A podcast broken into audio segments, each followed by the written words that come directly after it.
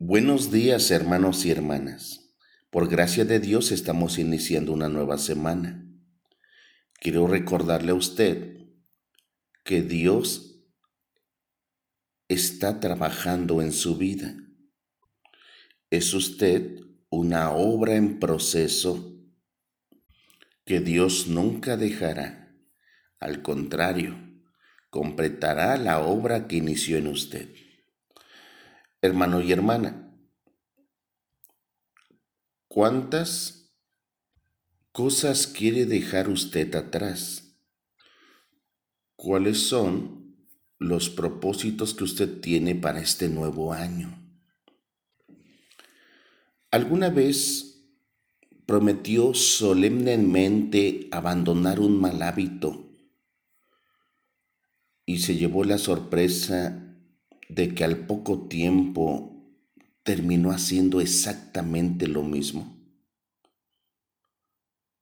¿Cómo se siente usted cuando no logra los propósitos que determinó en su corazón? Los sentimientos de culpa pueden llevarle a prometer a no actuar de la misma manera otra vez.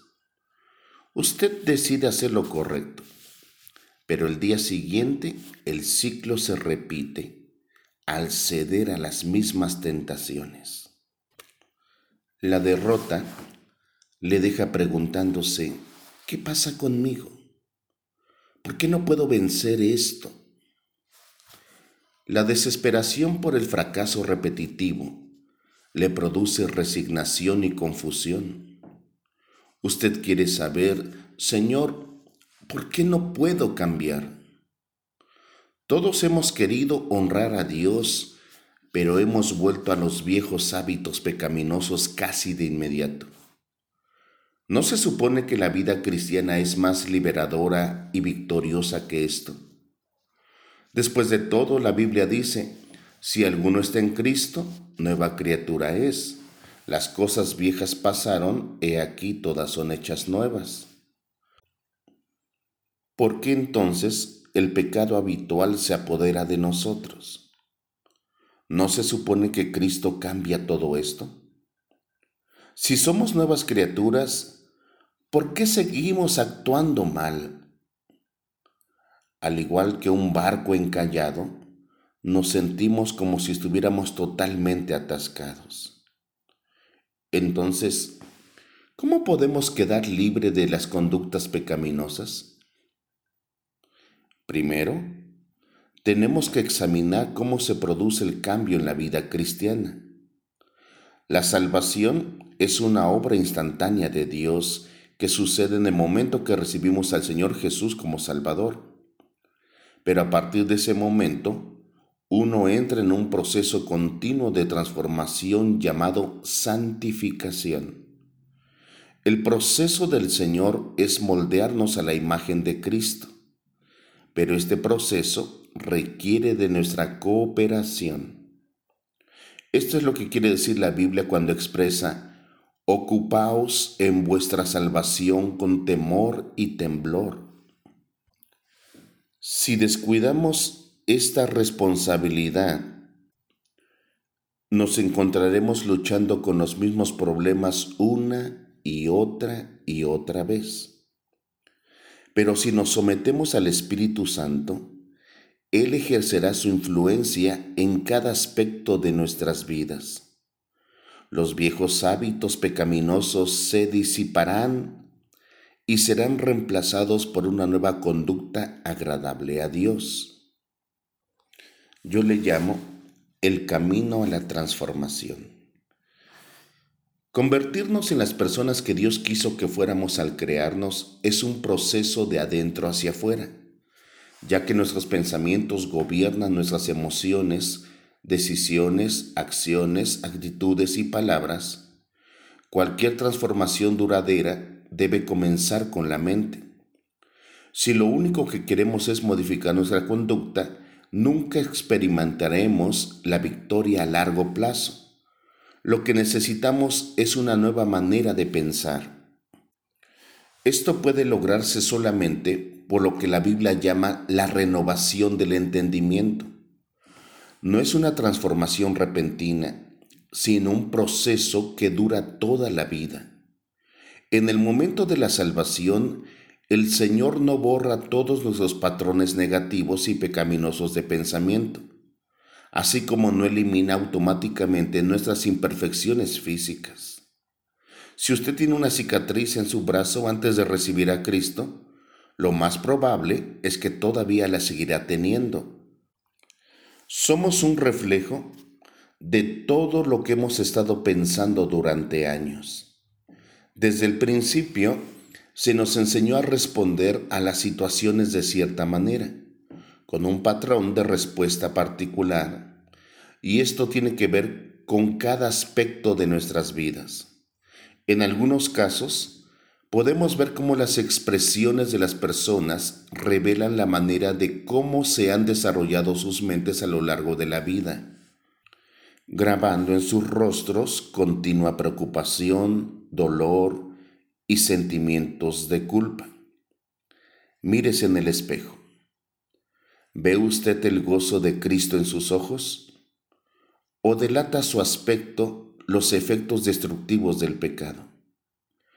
La buena noticia es que no importa cuáles hayan sido sus pensamientos en el pasado, Dios puede enseñarle a pensar de manera diferente él le da su espíritu para guiarle mediante un proceso que produce una restauración real y un cambio permanente.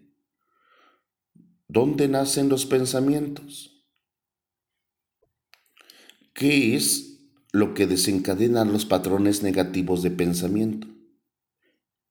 El Señor nos ha dado sentidos físicos para que podamos interactuar unos con otros y con nuestro mundo la capacidad de ver, oír, tocar, saborear y oler es un regalo maravilloso de Dios que afecta el desarrollo de nuestros pensamientos y lo que pensamos.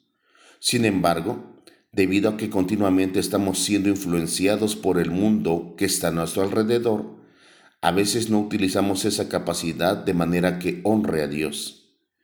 Experimentamos la vista, sonidos, olores, sabores o sentimientos que nos dan un placer momentáneo y comenzamos a pensar, ¿qué más podría saber?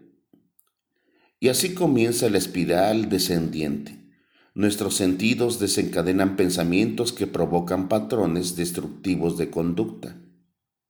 Santiago, en su capítulo 1, dice, cada uno es tentado cuando de su propia concupiscencia es atraído y seducido. Entonces la concupiscencia, después de haber concebido, da a luz el pecado, y el pecado siendo consumado da a luz la muerte. Por eso tenemos que tener discernimiento en cuanto a lo que vemos y escuchamos. Es también la razón por la que el apóstol Pablo nos dice que debemos despojarnos del viejo hombre que está siendo viciado y ser renovado en el espíritu de nuestra mente, para vestirnos del nuevo hombre creado a la imagen de Dios.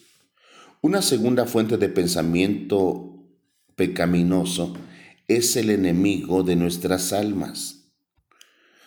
¿Alguna vez ha estado usted pensando en algún plano o tarea solo para que una idea perversa e impía le surja en la mente? Usted podría preguntarse, ¿de dónde vino eso?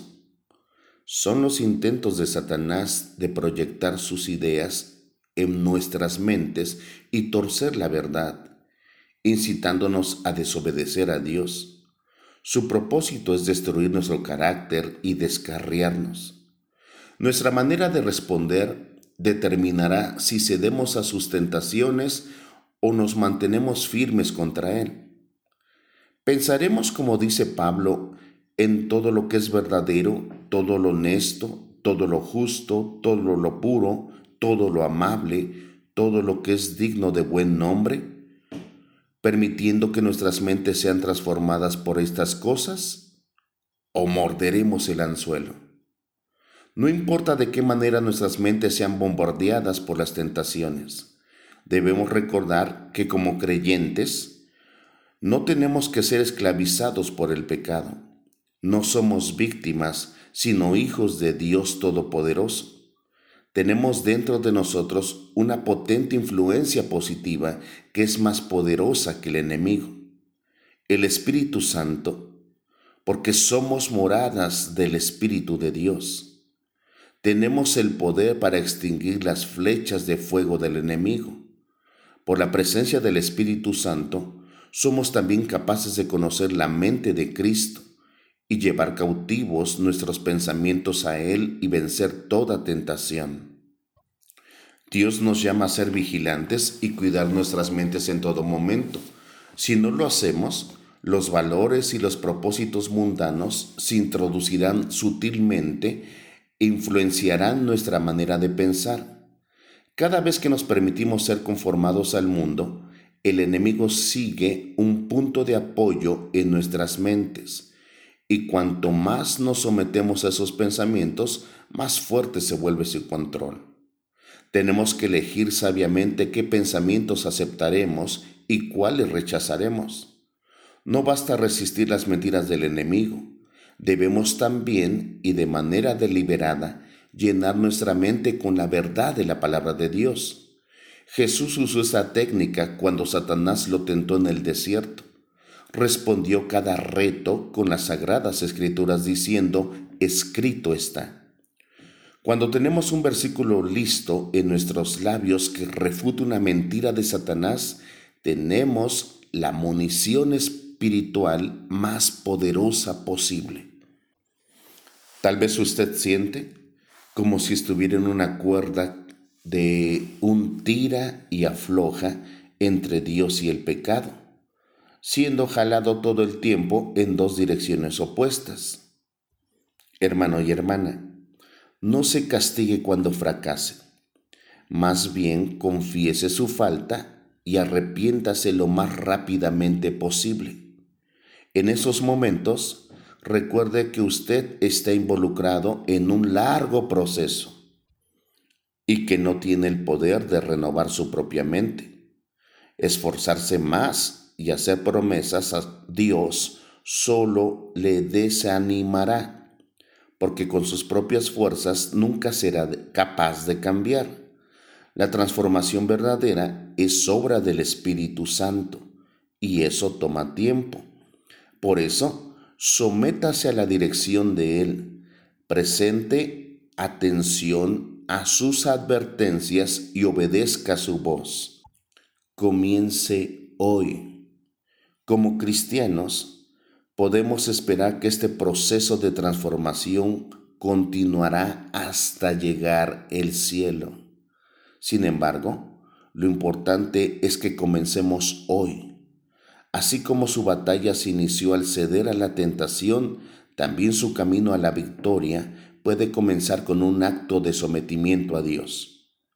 Por el poder del Espíritu Santo, comience a decir no a los pensamientos que no tienen cabida en la vida de un cristiano y decir sí a los que sí tienen cabida.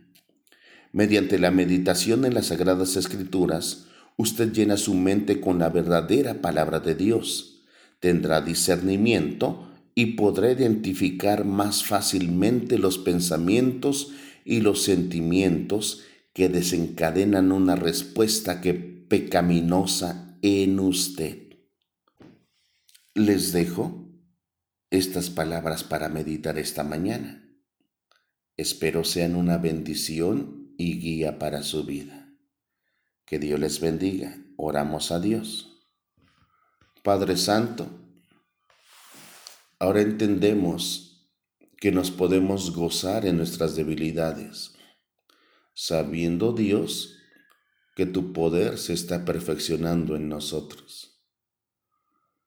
Quiero pedirte Dios esta mañana por aquellos hermanos y hermanas que están pasando por situaciones adversas y difíciles.